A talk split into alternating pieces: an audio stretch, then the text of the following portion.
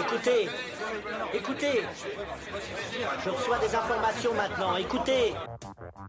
Le feuilleton va recommencer pour quelques épisodes, capitaine. Nous ne sommes pas des robots, Sébastien, mais des êtres vivants. Voilà le pied d'Armstrong. Au centre et en bas de votre écran. Et il marche maintenant.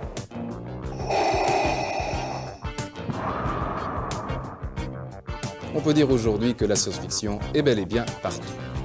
Tu veux dire qu'on est dans un programme informatique Est-ce vraiment si invraisemblable Le dormeur doit se réveiller. Non, c'est de la science-fiction. Bonjour à toutes et à tous, vous écoutez C'est plus que de la SF, le podcast hebdomadaire sur la science-fiction animé par l'œil de chéri et produit par ActuSF. Nous entrons dans une semaine spéciale BD. Tous les jours, nous ferons un épisode sur les meilleurs albums de science-fiction qui viennent de sortir en 2021 Évidemment, si nous traitons de ces titres, c'est que nous les avons aimés et qu'ils nous ont fait réfléchir. Et ça tombe bien, car on a pris une claque avec le roman graphique d'aujourd'hui.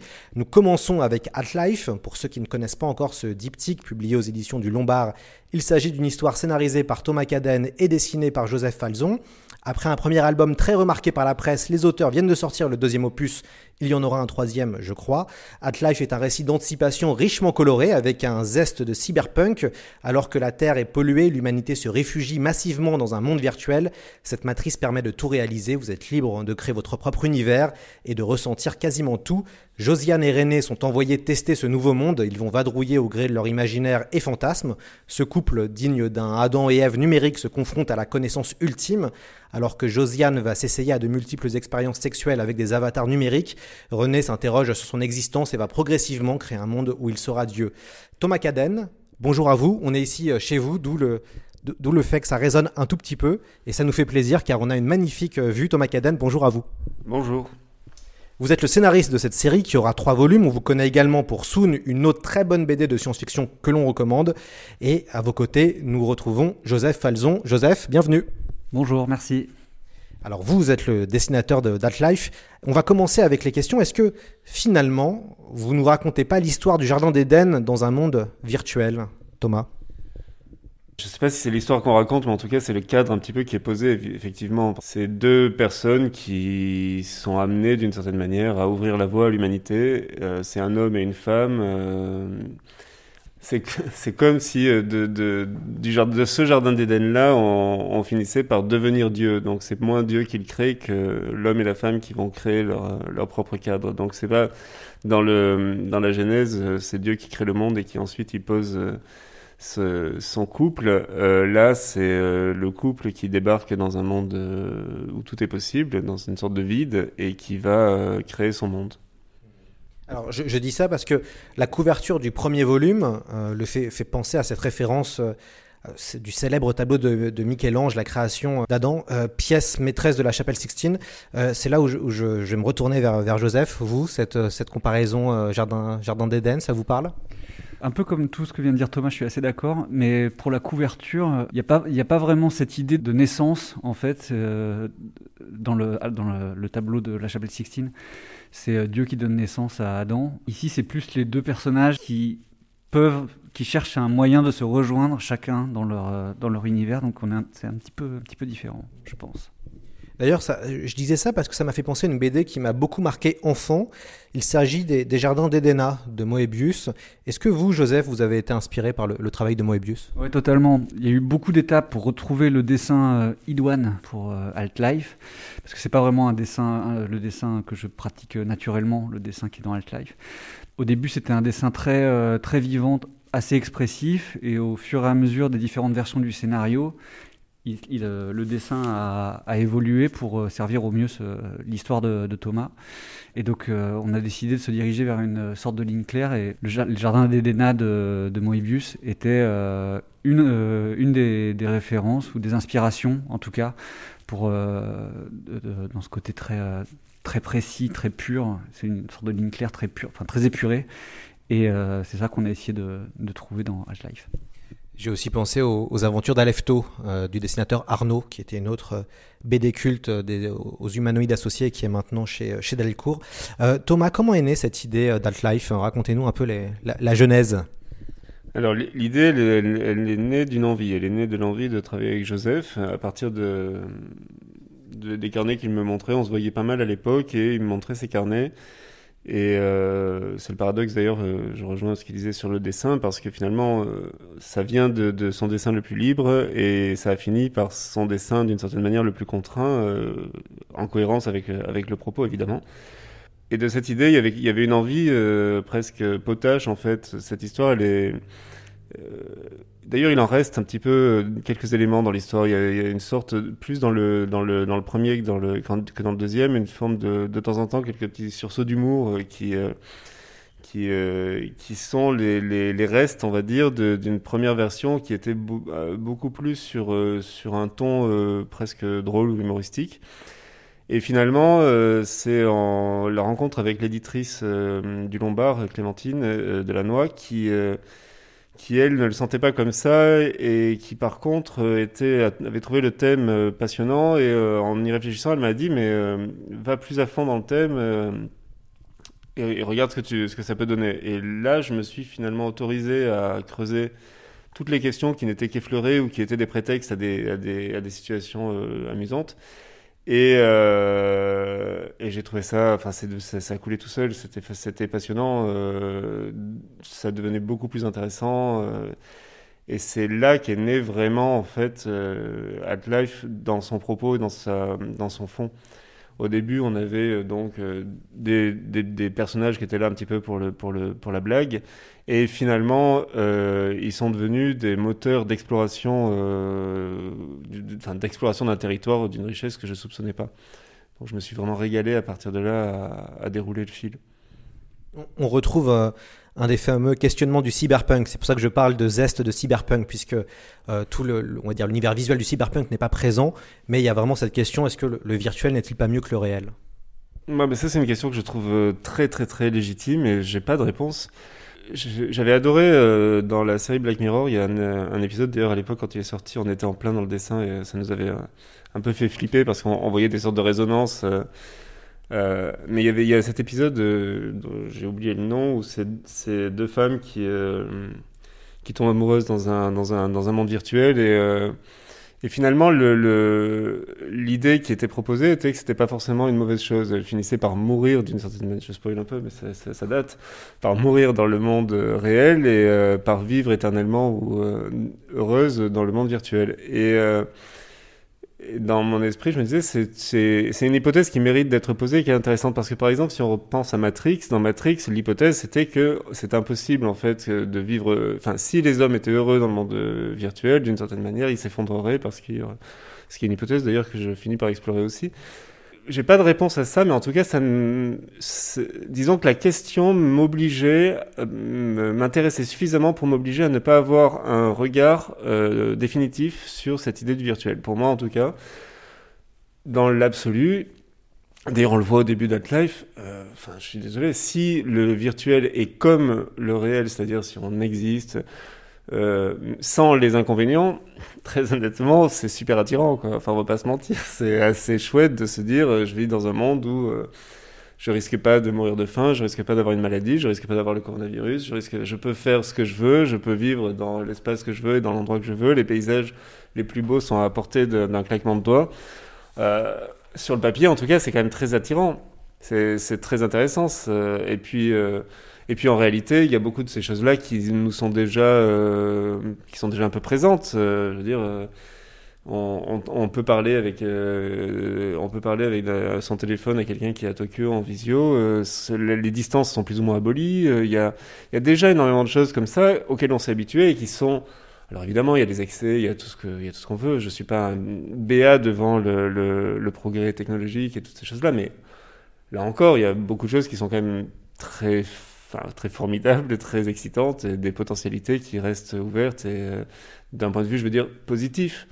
Ça n'empêche pas d'être critique. Et en tout cas, je pense que ces questions méritent qu'on se, qu'on les explore sans trop de préjugés et avec même l'idée que euh, on ne sait pas et que même on peut espérer que ça soit positif. Après, ça n'empêche pas, dans Life, il y a quand même. euh, c'est pas euh, malheureusement le, parcours pour, pour arriver à quelque chose d'un petit peu paisible, on va dire au moins, est beaucoup plus compliqué que ça parce qu'il n'y a pas d'évidence justement. Et c'est ça qui est intéressant d'ailleurs, il n'y a pas d'évidence.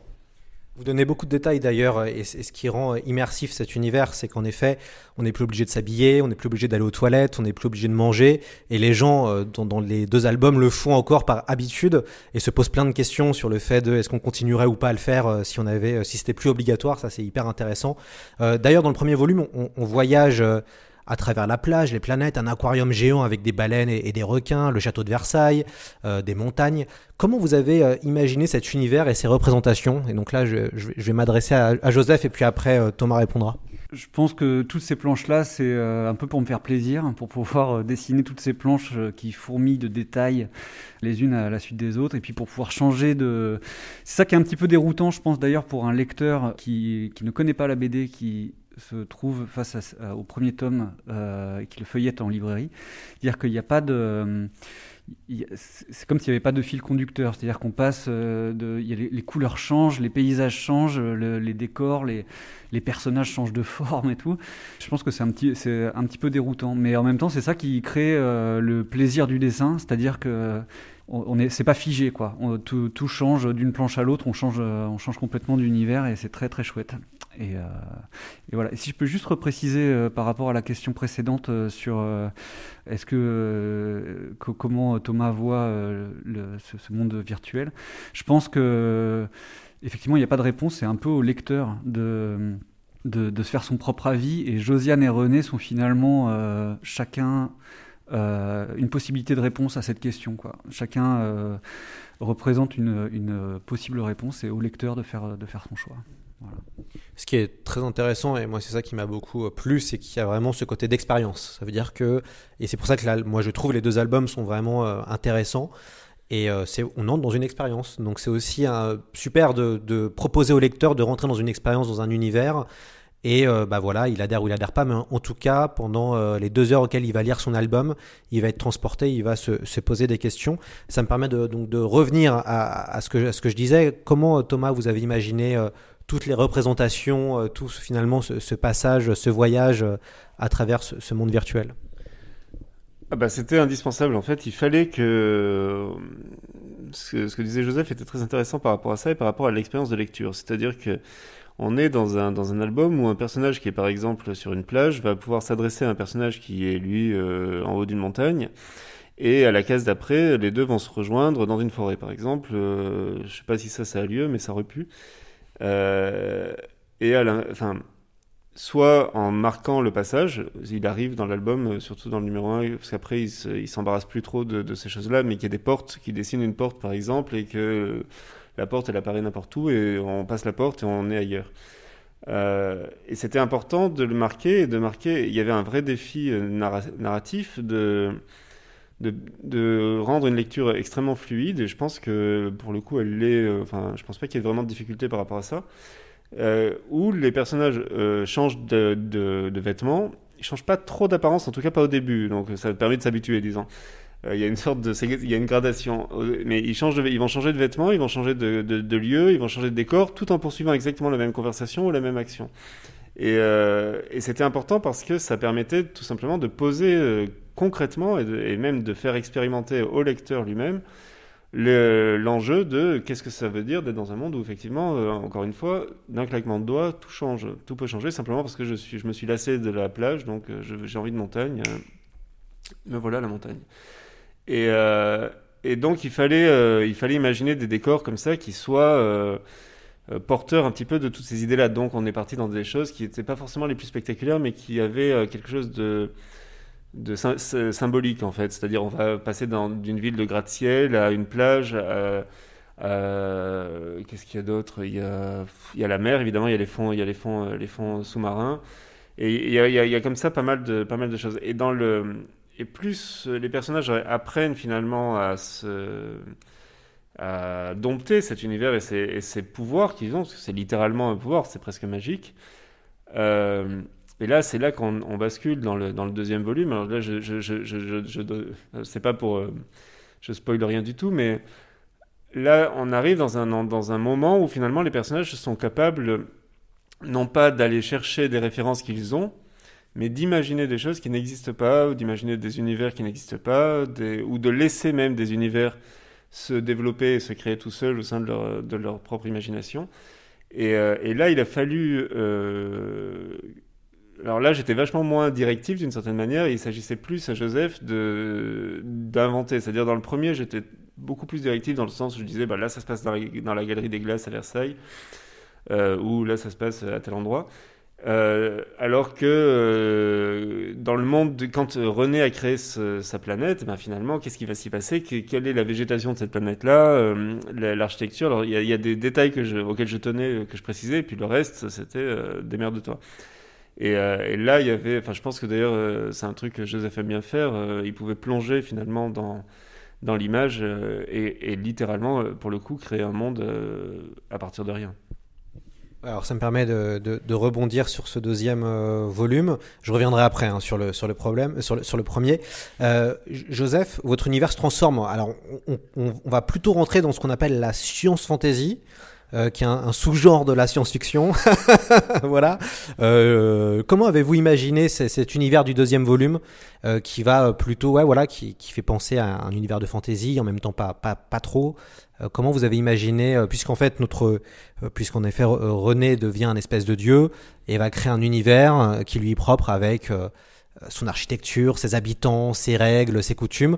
Comment vous avez imaginé vous visuellement euh, ce, monde-là? Bah, Effectivement, c'est parti euh, pas mal. euh, Il y a pas mal d'inspiration d'Heroic Fantasy. euh, c'est euh, un peu un peu cliché, euh, mine de rien. C'est-à-dire que je suis allé chercher dans vraiment le pas hyper loin, c'est-à-dire les premières images qui euh, auxquelles on pense quand on pense Heroic Fantasy.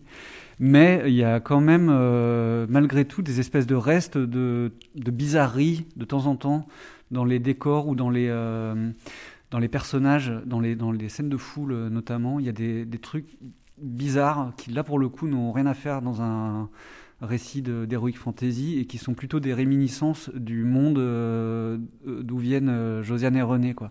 Comme si tout à coup il y avait des formes qui venaient de leur monde qui sans qu'il le euh, que René les décidait, se retrouvaient dans ce monde-là et qui s'était développé tout seul et naturellement quoi. Ça c'est les principales inspirations et euh, après euh, euh, étrangement alors dans la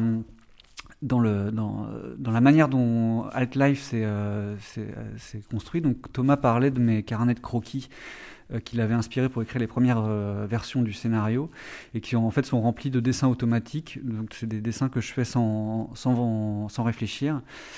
Et c'est quelque chose qui se retrouve un petit peu dans les, euh, dans les, justement dans les scènes de foule euh, de, du monde créé par euh, René dans euh, Alt-Life 2. Euh, C'est-à-dire que y a, je fais une mise en place rapide de la composition des cases et, euh, et après j'improvise totalement sur les looks, quoi. Donc sans, sans trop réfléchir pour essayer de, de, de garder une, une sorte de fraîcheur, que ce soit dans le dans le euh, dans la, les looks des personnages et aussi une fraîcheur dans le dans le trait euh, euh, pour pour toute cette partie-là. On fait un, aller-retour sur le premier album avec le personnage de, Josiane qui en profite pour avoir de multiples expériences sexuelles virtuelles, alors que, que René est plus en train de s'interroger sur sa condition humaine. Comme la science-fiction parle du présent, votre album fait-il le constat que nous sommes dans une société de désir où le sexe ainsi que la pornographie est omniprésente, notamment dans le numérique Involontairement peut-être, euh, volontairement pas vraiment. Euh, cela dit, c'est intéressant. Euh, mais ça, c'est, toujours, c'est toujours, c'est pour ça que j'adore les retours de, lecture parce que on me met sous les, yeux des trucs que j'ai pas forcément réalisé que j'avais mis. Euh, mais en fait, au départ, il y avait surtout un- une idée euh, qui se voulait être une idée un petit peu franche, on va dire. C'était euh, finalement, si on se ment pas trop, si on a si tout est possible, est-ce qu'une des premières choses auxquelles on va pas, enfin qu'on va pas essayer d'une certaine manière, c'est de rendre facile cette chose bien compliquée souvent, qui est de réaliser finalement tous ces fantasmes, tout ça. Après, ça ne veut pas dire que c'est quelque chose d'extrêmement euh, exaltant à faire. Et d'ailleurs, euh, je corrigerai légèrement euh, cette idée que René ne, ne ferait pas comme Josiane. C'est-à-dire que René, il n'arrive pas surtout à faire comme Josiane. C'est-à-dire que il n'est pas, il pas mieux que Josiane. Enfin, il n'est pas, disons, plus pur ou plus philosophe. Ou, c'est juste que quand il y arrive, lui aussi, finalement, il est, il est tout content.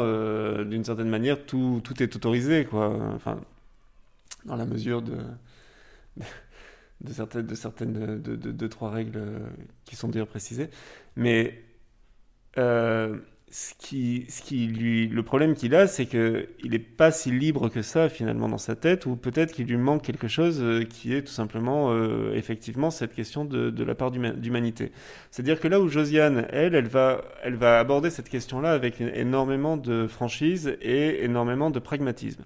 Elle se pose pas trop la question de savoir si elle est dans une sorte de de relation humaine ou de, de construction de quelque chose. Quand, elle- quand il s'agit de de se confronter finalement à, cette, à, ces, à ces fantasmes ou à ces bizarreries sexuelles, on va dire, elle le voit comme quelque chose de, euh, ouais, de pragmatique. Et là, ça peut relever, ça peut effectivement faire référence à, un petit peu à une sorte de consommation de pornographie ou des choses comme ça. C'est-à-dire, elle n'est pas dans, dans le, elle est dans la réalisation de quelque chose. Un petit peu comme si on avait euh, la possibilité. euh, Il y a des gens qui le font, qui ont cette capacité à, à rêver conscient. Je sais plus comment ça s'appelle. C'est un nom. euh, c'est un truc, ça, moi, ça me fait, j'adorerais pouvoir, faire ça. Et euh, voilà, si on avait cette possibilité-là, par exemple, est-ce qu'on n'aurait pas envie de- d'avoir telle ou telle expérience euh, et puisque finalement ça se passe dans le pays des rêves et voilà.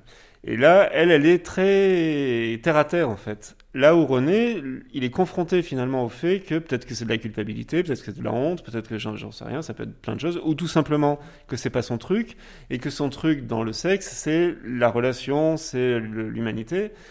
Et euh, et du coup, au lieu de constater simplement que lui, il lui faut. euh, ce qu'il constate d'abord, c'est sa grande frustration, en fait. C'est que dans un univers où tout est possible, et là aussi, on revient finalement à une forme de. presque de. dans un monde où on dégueule de la pornographie, finalement, est-ce que ça tue pas d'une certaine manière le désir? Et chez lui, en tout cas, clairement, euh, au lieu de simplement se dire, bah voilà, euh, il faut que je rencontre euh, la bonne personne et tout ira bien, et voilà. Son premier, sa premier, son premier constat, c'est un constat d'échec et un constat de tristesse, finalement, c'est le constat de sa frustration. C'est-à-dire que tout est possible, mais rien n'est bien, euh, et c'est là qu'il va se, il, se met un petit peu en quête de, comprendre et de, trouver une solution à, ça. Et c'est là, et je reviens à ce que disait Joseph par rapport à la couverture, un des enjeux finalement d'Altlife, c'est euh, comment ces deux personnes euh, finalement vont euh, être amenées à avoir besoin l'une et l'autre de se rencontrer pour solutionner d'une certaine manière aussi les problèmes l'une de l'autre. Et, euh, c'était un truc, euh, c'était un des enjeux de l'album, c'était un truc qui était très intéressant à écrire parce que finalement j'avais dans le processus d'écriture, encore une fois, j'avais ce plan-là, mais j'avais pas nécessairement les outils ou je n'étais même pas certain que ça puisse fonctionner ou comment ça allait fonctionner. Et dans l'écriture, il y avait ce, ce- cette, cette, cette sorte de, de construction-là et de quête-là. euh, disons que moi-même, je me mettais soit dans les, dans les pas de René, soit dans, dans la tête de Josiane. Et, euh, et, et avec eux, j'essayais d'avancer l'un vers l'autre, euh, et un- d'un problème à l'autre et d'une solution à l'autre. C'est ce qui était d'ailleurs, enfin, j'espère que ça se, ça se ressent dans la, dans la lecture, mais c'était quelque chose d'assez passionnant à faire. On, a pas mal de, scènes de sexe euh, dans, l'album qui sont qui vont plutôt vers de l'érotisme, pas dans de la pornographie du tout. Euh, comment on dessine une, scène de sexe? Je, sais que pour certains auteurs de science-fiction, les, deux scènes les plus compli- compliquées à décrire, c'est les scènes de sexe ou les scènes de bataille. Euh, Joseph, c'est quoi Comment on fait pour faire pour décrire et, réaliser ce genre de scène? Le secret pour dessiner des, des scènes de sexe? Alors, j'ai pas le secret. Tout ce que je peux dire, c'est que le, le... Alors, il y a plus de scènes de sexe dans le tome 1 que le tome 2, où il y en a quasiment, quasiment pas. Je crois il il reste peut-être une ou deux, mais. Le truc, c'est que dans le, le- les scènes de sexe du tome 1 d'Alt-Life ne sont pas du tout là pour être euh, excitantes. C'est pas censé euh, mettre, donner un petit coup de chaud euh, au lecteur ou, à la lectrice. C'est plutôt. Euh, c'est assez froid quoi. C'est pour et d'ailleurs ça se retrouve dans le trait. C'est quelque chose d'assez dé- déshumanisé. euh, on- c'est pas la grosse gaudriole quoi. Et euh, donc je sais pas. euh, elles sont dessinées comme le reste. Il n'y a pas, il a pas de. Je me suis pas trop posé la question. elles sont là. Et, elles ont la même importance qu'une scène de, discussion quoi. Elles sont pas. Il n'y a, a pas de soin particulier qui est mis pour pour provoquer une certaine excitation ou autre quoi. Ce qui est intéressant, c'est que la grande liberté sexuelle des personnages dans le premier volume euh, fait écho aussi euh, alors, aux nouvelles façons d'aimer que la société connaît en ce moment. On pense au, au polyamour, par exemple, ou, l'abolition du genre euh, qui commence aussi à arriver. C'était théorisé, ça, Thomas, ou, pas, forcément? Et c'est après, finalement, quand l'album sort, qu'on se rend compte que finalement, l'album parle du présent. Ah, c'était pas du tout une volonté de, de, capter des, thèmes. Après, on vit dans le monde dans lequel on vit, donc de toute façon, ces, thèmes-là, ils existent, euh, ils m'intéressent. euh, C'est évidemment des thèmes qui sont, euh, comment dire, pour peu qu'on se penche un petit peu sur ces questions-là, évidemment, ils finissent par, par apparaître assez naturellement dans l'écriture. Mais là aussi, il y avait quelque chose d'assez pragmatique, c'est-à-dire que je me souviens d'un film de, je crois que c'est Catherine Bigelow, qui s'appelle Strange Days, euh, dans laquelle il y a, euh, ça c'était un truc qui m'avait vraiment, vraiment marqué, dans laquelle il y avait une scène où il y avait euh, un endroit où on pouvait euh, ressentir, je, crois, ou vivre euh, l'expérience de quelqu'un d'autre. Et il y avait un type qui vivait l'expérience de l'orgasme féminin, je crois. Si je me souviens bien, ou alors c'est moi qui l'ai fantasmé, mais euh, c'est ça, hein, il y a bien ça. Et, et j'avais trouvé l'idée complètement absurde et en même temps complètement évidente. C'est-à-dire que. euh, et, en fait, c'est- un petit peu ça. C'est-à-dire que ça, c'est enfin, un des, des- des- des- rares trucs qui resté de ce film euh, parce que. euh, c'est le, le truc auquel on pense pas, qui même est un peu gênant. C'est-à-dire, on se dit, ouais, c'est quoi ce truc quand même Euh, Sûrement pas moi, machin. Et puis finalement, on se dit, mais évidemment que si on a la possibilité d'être curieux, d'être, ou enfin plutôt, si on a la possibilité, si notre curiosité a la possibilité d'être nourrie euh, concrètement, est-ce que c'est pas une curiosité? Parce qu'il n'y a, pas d'enjeu, enfin il n'y a pas de, il y a pas d'enjeu, il y a pas de, et donc c'était intéressant de voir justement comment les personnages pouvaient se confronter à cette liberté-là. C'est-à-dire tout d'un coup, de la même manière que je peux changer de, lieu, je peux changer de vêtements, je peux changer de sexe. Est-ce que je vais le faire? Est-ce que j'en ai envie? Est-ce que j'en ai pas envie? Est-ce que je suis curieux de ça? Est-ce que je ne le suis pas? Ça, ce sont d'autres questions, mais en tout cas, c'est des questions qui nécessairement existent. Et que les personnages finissent plus ou moins, encore une fois, et puis c'est pas par se, par se poser. Et donc, ça m'intéressait de creuser aussi cette question-là, de creuser cette question. euh, euh, mais là encore, exactement comme euh, j'abordais la question du monde virtuel, de les poser de manière ultra pragmatique, très, euh, très dépourvue finalement de, de- d'enjeux moraux, d'enjeux ou de gravité même. C'était l'idée de, d'explorer presque de manière ludique en fait. Qu'est-ce que ça pourrait vouloir dire Et donc là, je, je spoil un peu, mais l'enjeu est, mineur, mais il y a une scène, effectivement, une scène de sexe que je trouve assez belle d'ailleurs. Où euh, finalement euh, Josiane et René vont à la rencontre l'un de l'autre euh, aussi par l'échange de, leur sexe. Enfin, l'un devenant femme et l'autre homme. Et c'était une sorte de c'est presque une expérience d'empathie en fait. C'est au-delà du sexe, c'est-à-dire que ça pose pas forcément la question du genre, ou peut-être moins la question du genre en l'occurrence en l'espèce, que la question de je me mets dans ton regard et je me mets dans tes, dans, dans- tes sensations et je me mets dans ton corps en fait euh, pour mieux comprendre. C'est presque, c'est c'est un petit peu comme euh, finalement ça, relève de. J'ai vu il y a pas longtemps une, vidéo, je sais pas à quel point elle est, elle est juste mais elle me faisait rire sur une expérience qui aurait été faite sur des, faire ressentir aux hommes l'expérience des règles douloureuses. Et, effectivement, c'est tout d'un coup, pof, bah maintenant tu sais quoi. Voilà, donc euh, arrête de te plaindre et, euh, parce que tu, tu, tu comprends. Et, euh, et finalement, je pense que la littérature en général, la BD, comme les romans, comme le cinéma d'ailleurs, sont des outils d'apprentissage de l'empathie.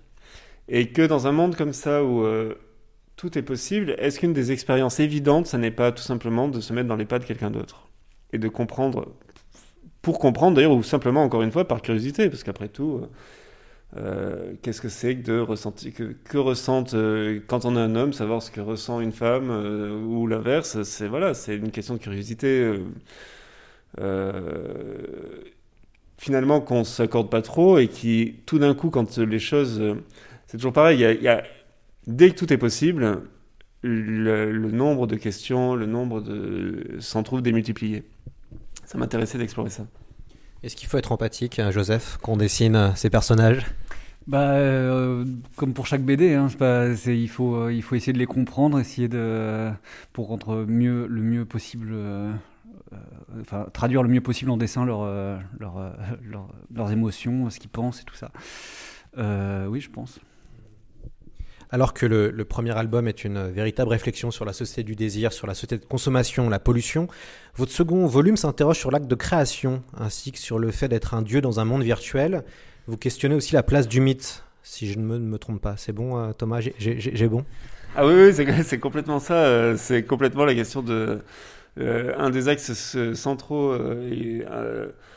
c'est même crucial, c'est vraiment la question de Dieu, euh, même au-delà d'être un Dieu dans un monde virtuel, c'est tout simplement la question de... En fait, ce monde-là, le monde d'Altlife, c'est un monde dans lequel les personnages peuvent faire ce qu'ils veulent, mais c'est aussi un outil avec lequel le scénariste peut aborder ce qu'il veut. Et ça, c'est un luxe fabuleux. Et ça fait longtemps que je tourne autour de la question de... Euh, de, de Dieu, en fait. C'est-à-dire, tout simplement, c'est rien de moins. mais euh, je suis très. Euh, comment dire, dans, dans, la mythologie, par exemple, les dieux existent. Les dieux sont très présents et ils, agissent euh, dans toute l'histoire des religions. Dans l'Ancien Testament, Dieu, Dieu est un Dieu actif. Il, il balance du déluge, il punit, il sauve, voilà. Et puis, tout d'un coup, Dieu disparaît. Et les gens ne cessent pas de croire, et c'est ce qu'on appelle la foi, c'est-à-dire que là où, euh, euh, dans la mythologie en tout cas, ou dans l'Ancien Testament, les gens pouvaient croire parce qu'ils avaient vu, parce que oh là là, euh, ils ont vu le déluge, ils ont vu ceci et tout ça, donc ils étaient bien obligés de croire parce qu'ils ils avaient, ils avaient pris un coup sur la tête. là, tout d'un coup, on est dans un monde finalement sans Dieu, mais où Dieu est partout. Et j'avais envie de, poser la question de euh, est-ce qu'on a vraiment envie de finalement, enfin, les gens qui croient ont-ils vraiment envie que Dieu existe? Et si Dieu existait, est-ce qu'il serait nécessairement, est-ce qu'on serait pas un petit peu déçu par la rencontre? Euh, Parce que bon, euh, créer finalement, on est bien placé pour le savoir, on est des auteurs. Euh, on joue à des, on joue à SimCity, on joue à des jeux, euh, on, achète des jeux, euh, tous les jeux vidéo maintenant qui sortent, c'est des mondes en eux-mêmes. Ils ont été créés par des gens qui ont créé des mondes littéralement, qui ont, qui, des univers toujours de chaque fois de plus en plus riches.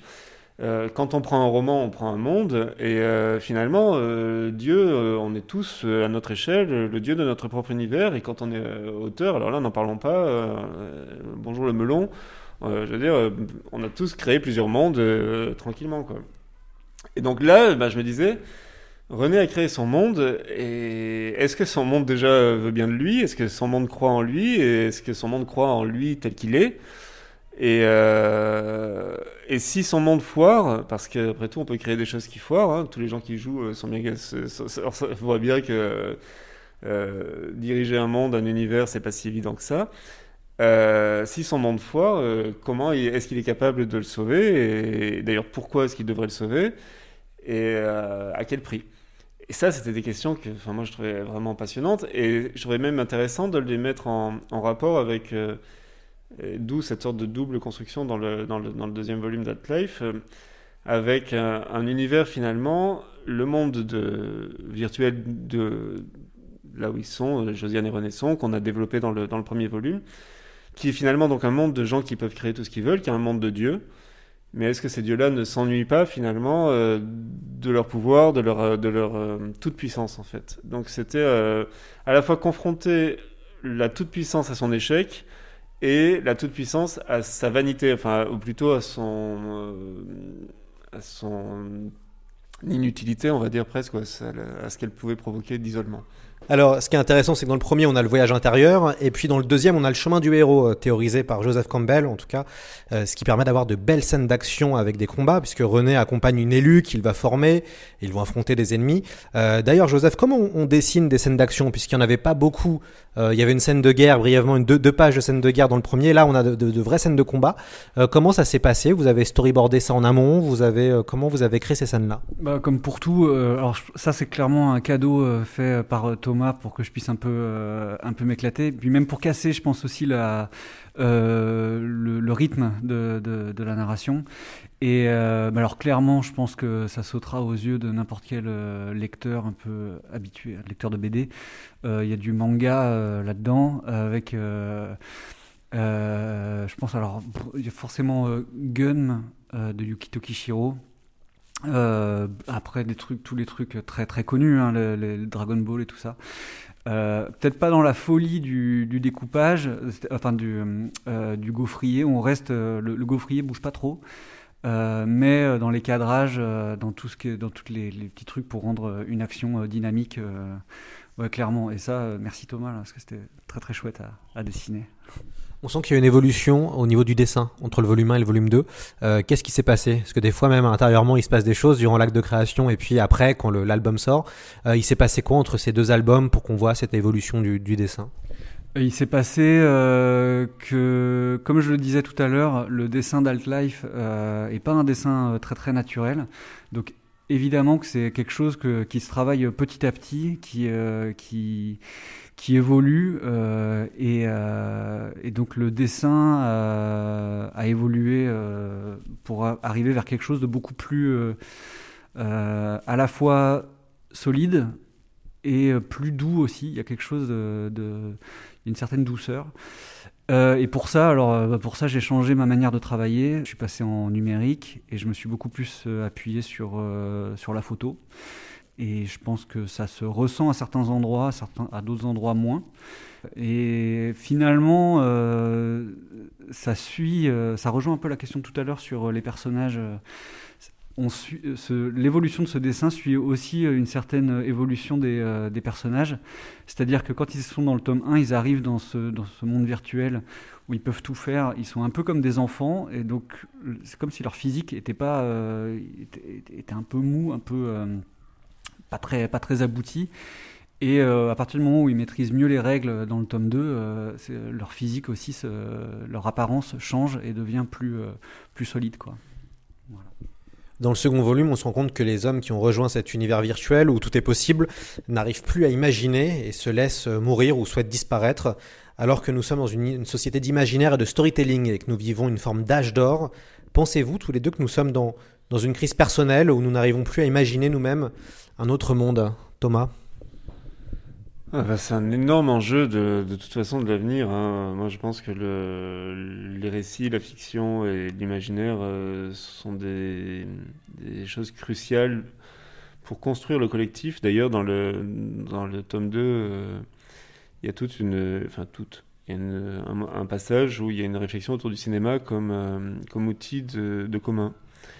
Euh, de la construction d'une sorte de corpus commun. euh, et on est de toute façon effectivement dans une société qui est de plus en plus éclatée. Chacun, a sa- on est pratiquement, maintenant, euh, on a pratiquement euh, des séries qui, sont faites euh, pour des micro niches. euh, et euh, il il y a plus ou moins, euh, justement, on va en parler des mythes tout à l'heure. Il y a de moins en moins de mythes communs. Il y a de moins en moins de. Alors de temps en temps, il y a des choses qui émergent, qui vont, euh, qui vont un petit peu tout tout écraser sur leur passage et finalement est-ce que c'est c'est peut-être très bien parce que c'est ça, recrée un petit peu de la, de la discussion euh, commune et puis une base un petit peu commune c'est-à-dire une base de référence. Parce que qu'on aime ou qu'on n'aime pas un mythe qu'on aime ou qu'on n'aime pas une histoire elle est une référence. Elle est une référence qu'on peut partager avec quelqu'un d'autre qui même s'il l'aime euh, et que nous on l'aime pas ou l'in- ou l'inverse on a une base de discussion on a des référents euh, qui, qui peuvent nous aider à construire et euh, dans, dans, dans, enfin moi, dans mon travail, en ce moment, il y a beaucoup cette idée de, euh, à la fois de dire évidemment euh, le monde un petit peu ce que je vois, ben, modestement, mais après tout, les auteurs servent un peu à ça. On est un petit peu des, traducteurs à notre manière. Et, et en même temps, d'essayer de proposer des, des, choses qui soient pas forcément sinistres ou qui soient, ou en tout cas des pistes qui puissent permettre de, de construire une réflexion, un imaginaire. Je me souviens quand on faisait Soon avec Benjamin, c'était un, de nos objectifs. On, était très, euh, très, très inquiets, comme aujourd'hui la plupart des gens, hein, de dans quel état sera la planète dans, dans 50 ans, ou même dans 10 ans, ou dans 20 ans. Et, euh, et, et à chaque fois, quand on parle de ça, le scénario est une, un scénario catastrophe. À chaque fois, c'est, bah, en gros, c'est fini, quoi. On est foutu, on va tous mourir, et puis basta. Et on se disait, bon, euh, ouais, ok, ça part mal, mais est-ce qu'au moins on peut pas essayer de se projeter et d'imaginer quelque chose, d'une sorte de point d'aboutissement, qui soit pas Mad Max, quoi, qui soit pas, même si j'adore Mad Max, mais qui soit, qui soit pas, enfin, parce que on adore Mad Max au cinéma, on n'adorerait pas nécessairement vivre dans ce monde-là, quoi. Et, euh, Et donc on essayait de se dire, bon, on- à l'évidence, on va passer par quelques années difficiles, mais est-ce qu'au moins on peut se dire que euh, à l'issue de, de tout ça, on pourrait pas être dans un monde euh, qui fonctionne, quoi. Et euh, le monde qu'on a imaginé n'est pas un monde idéal, il est plein d'imperfections et tout ça, mais on a, on a, on s'est projeté dans quelque chose comme ça qui était, voilà. Et euh, donc oui, je pense que c'est crucial d'inventer des histoires, d'inventer des, pour que euh, tout le monde, enfin, moi je sais que quand je vais au ciné ou quand je, ça construit ma réflexion, ça construit mon regard sur le monde, ça construit mon espoir ou mon désespoir. Et, euh, et je pense que, enfin voilà, ce que je disais, quand on lit un livre, ça nous apprend l'empathie, mais ça nous, donne aussi des outils, des outils de, réflexion, des outils d'imaginaire, des outils d'imagination. Et quel que soit le genre d'ailleurs, et surtout même dans la SF, où, euh, enfin je veux dire, la SF maintenant c'est plus approuvé. La, la, la, SF a inspiré finalement, euh, a inspiré la science, a inspiré la, création, euh, des, choses très concrètes finalement euh, qui sont. Euh, et puis combien de gamins qui, ou de ou d'ados euh, qui ont lu de la SF ont, eu envie finalement d'être dans, de, faire concrètement ces choses-là, de, les rendre réelles, de les rendre possibles. Donc je plus que jamais l'imaginaire est important. Ce qui la, vraie question, enfin la vraie question, une des grandes questions en tout cas autour de l'imaginaire, c'est quelle est la place de l'imaginaire collectif et de l'imaginaire commun? Et ça, c'est moi, ça c'est mon grand mystère. Et c'est un des trucs euh, qu'on explore dans Life où justement les gens en fait finissent par euh, disparaître ou en tout cas parce que euh, dans ce monde où ils sont euh, chacun au cœur d'un univers euh, dont ils sont le dieu, bah ils sont tout seuls quoi. Et euh, à quoi bon rester tout seul? Voilà. Joseph, comment on fait pour imaginer de nouveaux univers quand on, est euh, submergé euh, par plein d'univers euh, différents en ce moment, quand on est euh, artiste Comment on fait pour arriver à se ressourcer, à se renouveler? Hmm, Je sais pas. Je- C'est dur comme question. Je pense que mes- les influences changent pas trop. En tout cas, en bande dessinée, je pense qu'on est beaucoup euh, d'auteurs à être euh, marqués de manière indélébile par des lectures d'enfance et d'adolescents. Après, on peut avoir des coups de cœur adultes pour d'autres choses, mais rien qui ne sera aussi fort que ce qu'on a, que a pu lire euh, enfant euh, et adolescent. Et par exemple, quand, quand j'évoquais euh, Gun tout à l'heure pour les scènes d'action, Gun, moi, c'est une lecture que j'ai eue enfant, beaucoup trop jeune, où euh, ma mère voulait m'acheter un, album de Dragon Ball, s'est trompée et m'a pris Gun, qui était clairement pas fait pour un enfant de CM2, quoi, avec euh, des robots géants qui sucent le cerveau des gens et tout.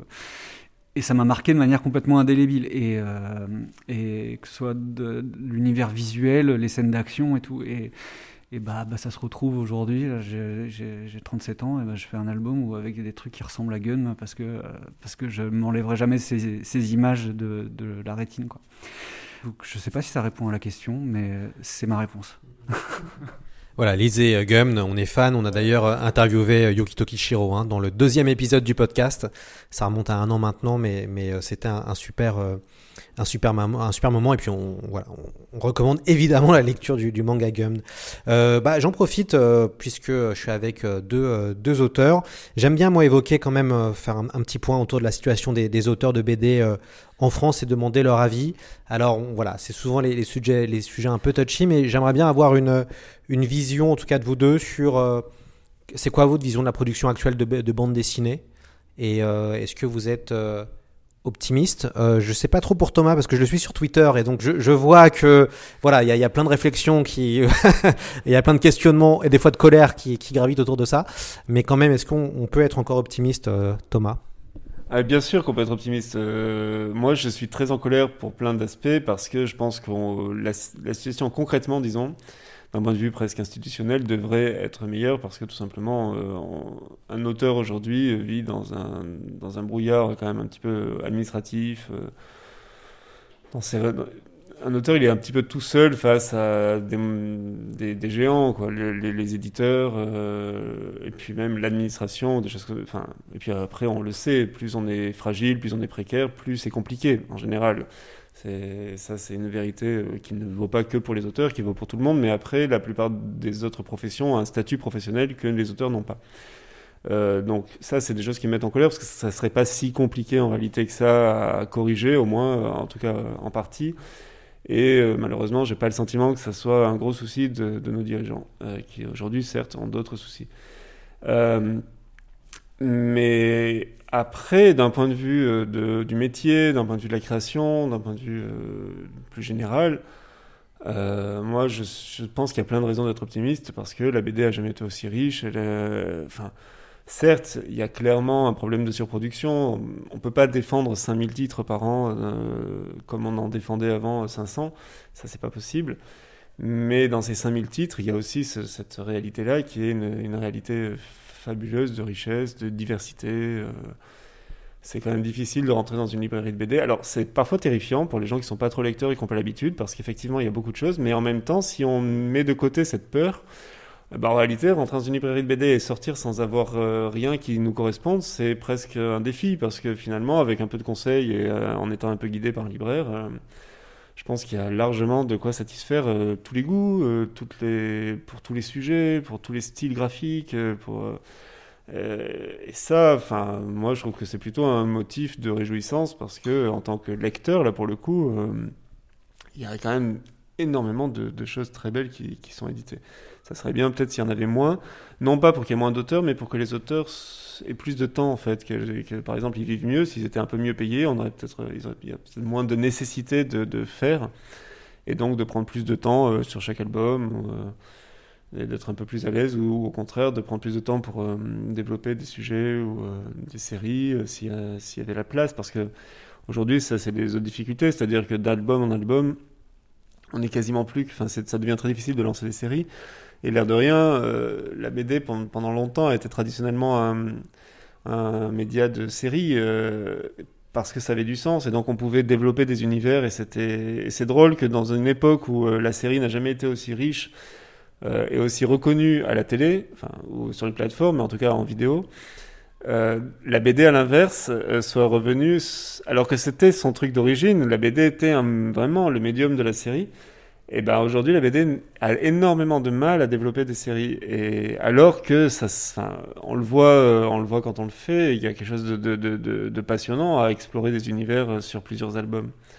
Et euh, ça, c'est un petit peu dommage. Voilà, donc il y aurait plein, plein, plein de choses à dire, mais c'est vrai que je pense que de, je suis pas, je suis, c'est très difficile pour euh, les auteurs aujourd'hui. le- C'est des situations qui sont compliquées parce que chaque album, on a l'impression un petit peu de jouer sa carrière, euh, mais en, même temps, euh, bah voilà, euh, les librairies parlent, sont, de bonnes illustrations de la richesse inouïe de, de l'offre euh, culturelle qui est faite, euh, qui est proposée par la bande dessinée aujourd'hui. Oui, alors ce qui est compliqué, c'est qu'avec la, chronologie des médias, on a quand même, on s'est accéléré. Quand Netflix sort une série, euh, souvent il y a les 12 épisodes euh, ou les 10 épisodes qui sortent d'un coup. En BD, on met entre 1 à 2, voire 3 ans pour faire un album. Ce qui explique aussi la, la difficulté d'avoir des séries, euh, voilà, tous les 6 mois. Alors après, c'est possible, hein, il suffit de mettre en place un espèce de pool d'auteurs avec plusieurs dessinateurs et de scénaristes, mais ça coûte aussi un peu d'argent. Euh, vendre une bande dessinée reste assez compliqué, puisque maintenant, alors qu'avant on disait que 15 000 exemplaires c'était le minimum, on est plutôt vers du 2000. euh, quand un, album se vend à 2000 exemplaires, c'est un succès. Euh, donc voilà, ce qui explique aussi une véritable disparité suite à la surproduction, puisqu'il y a à peu près 5000 titres euh, par an. Ça me laisse le temps de, de pouvoir poser la question à Joseph. Lui, qu'est-ce qu'il en pense de, de, de ça? Je suis assez d'accord avec tout ce qu'a dit Thomas. hein. Je ne vais pas répéter tout ce qu'il a dit. Et, euh, et c'est vrai que le côté rentrer dans une librairie, effectivement, je pense que ça peut faire très très peur pour quelqu'un qui n'est pas habitué. Il y a euh, à la fois de, la, BD très, cla- très classique, en même temps certains, certaines bandes dessinées avec un dessin complètement incroyable euh, et un peu bizarre si on n'a pas l'habitude. Euh, et comme, euh, comme disait Thomas, je, répète tout ce que dit Thomas parce que tout ce que dit Thomas est formidable. Mais euh, c'est quand il parlait de séries de niches, il y a certaines séries télé qui sont faites pour des niches. Je pense qu'il y a possiblement un peu ça aussi en, en bande dessinée, quoi. Certaines BD qui s'adressent à un public très particulier et qui peut-être fait pas l'effort d'aller vers un public qui n'aurait pas euh, l'habitude de lire ça, et le public fait pas l'effort d'aller vers elle non plus. Donc euh, c'est deux univers qui peuvent pas se rencontrer, mais je suis sûr que si tout ça se rencontrait, ce serait formidable. Ce sera le, mot de la fin. Euh, merci beaucoup euh, Thomas Caden et Joseph Falzon d'être venus dans C'est plus que de la SF. Évidemment, on recommande d'aller chez son libraire et d'acheter At Life volume 1 et At Life volume 2. Le volume 2 vient, vient de sortir en début, en début d'année. Euh, c'est un, c'est en tout cas un diptyque qui nous a vraiment, vraiment plu et on s'est, on s'est posé beaucoup de questions. Donc c'est super qu'on peut aussi profiter du médium euh, de la BD pour se poser des questions et, se sentir un peu submergé euh, à travers euh, tous les, tous- les concepts et tout ce qui a été mis en œuvre dans, ce, dans ces deux volumes. Vraiment, moi, ça fait partie voilà, des, des derniers gros coups de cœur que j'ai pu lire en bande dessinée. Donc, je recommande aux auditeurs d'aller découvrir ça. Et puis, on mettra des extraits des albums sur les réseaux sociaux. Donc, n'hésitez pas à nous suivre sur Twitter et sur Facebook. Et bien sûr, à, voter sur les plateformes de podcast si vous aimez C'est plus que de la SF et laisser un petit euh, commentaire. Et ben, on se retrouve dès demain avec euh, un nouvel épisode et on parlera comics. À très vite dans le podcast.